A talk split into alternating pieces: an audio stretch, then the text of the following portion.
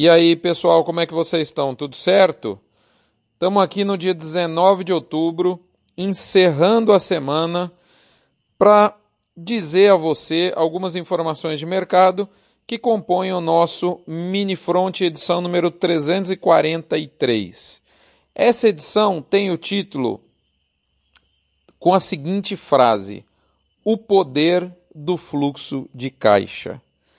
Lembrando a você que essa edição vem no oferecimento de MSD Saúde e Reprodução Animal, Fibro com a sua linha de produtos Vmax, Conan com a sua linha Aglomerax, Boitel Agropecuária Grande Lago de Jussara, Goiás, Vacinar com a sua linha de nutrição animal, mais especificamente o Bifet, o aditivo para engorda de bovinos confinados, frigorífico Minerva e Front Premium.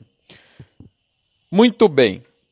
Pessoal, sabe quando o comprador de boi solta no telefone uma oferta balcão daquelas mais reduzida do que ele vinha praticando e te informa uma escala de abate bem longa e logo depois ele dá tipo uma murchada na orelha?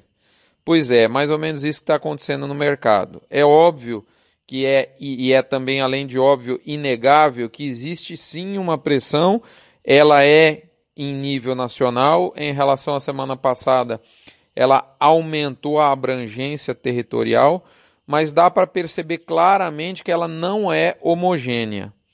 O mar é como assim, como a gente, os marinheiros falam, o mar está mexido.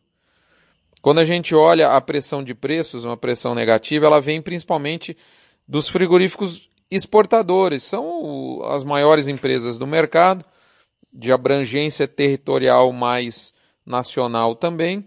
E tudo indica que essa turma aí está insegura em função de um possível novo patamar do dólar que aparenta estar tá se estabilizando aí na faixa do 3,70 e a consequente incerteza em relação à manutenção dos bons volumes embarcados que vêm sendo é, é, praticados nesse momento. Quando a gente olha, por outro lado, as indústrias de mercado interno, a gente observa um outro padrão de comportamento.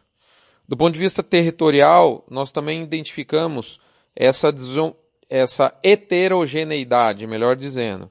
Ou seja, você tem aí estados que estão resistindo mais à pressão, e praças como, por exemplo, o sul de Minas, algumas praças do Mato Grosso do Sul, uh, Tocantins, mais para o sul do Tocantins, o estado do Paraná, Santa Catarina, Acre, é, maior parte das praças do Mato Grosso.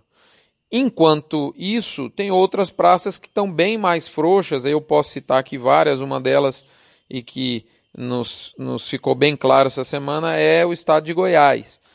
E também, nesse caso em específico, tem a, a uma particularidade que é um incêndio numa importante planta que infelizmente ocorreu aí na, na, no início, no final de semana passado, e deixou essa planta fora de operação ainda por um tempo incerto. Então você veja bem que tem ainda nuances heterogêneas de mercado. Não dá para dizer que é uma pressão irrestrita e maciça em todas as praças. Isso não é fato. É, a gente também observa, isso sim já é uma tendência mais macro, os diferenciais de base mais fechados, e a gente identifica aí dois motivos para isso: tanto o fato de estar tá havendo uma pressão em São Paulo, quanto a resistência em estados vizinhos, como o pessoal da Radar Investimentos, lá o Leandro Bovo comentou.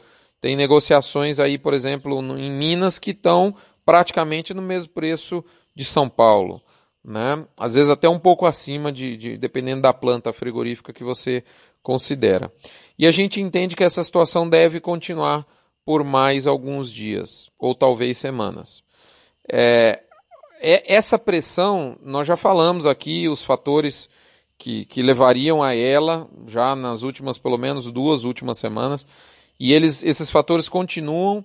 Né? A gente pode relembrar você aqui a chuva, e aí a gente começa a perceber principalmente o impacto da chuva nos confinamentos menores, esses confinamentos principalmente de agricultores que estão agora se voltando para o plantio da soja, que já está bem encaminhado em, em várias regiões do Brasil, é, confinamentos menores com dieta sem volumoso.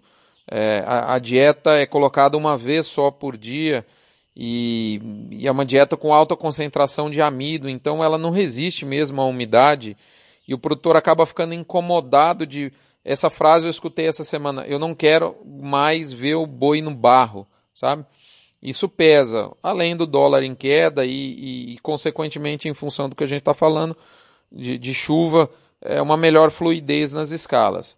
Só que tudo isso, quando a gente olha, com exceção talvez do dólar, a gente vê que, que tende a ser mais momentâneo aqui para o mês de outubro. Já, nós já tínhamos fa falado disso.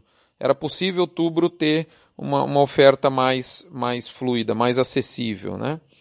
É, quando a gente encontra uma situação de mercado dessa, a gente olha muito para o preço da carne no atacado. Eu, particularmente, faço muito isso. E, e a gente olha que os estoques estão justos também, até mesmo em função da exportação, que ajuda a enxugar o volume de carne no mercado interno, e a consequência é que o atacado, se tudo bem, ele parou de subir de preço, mas ele pelo menos não está derretendo. Isso é sim um enorme suporte para a arroba.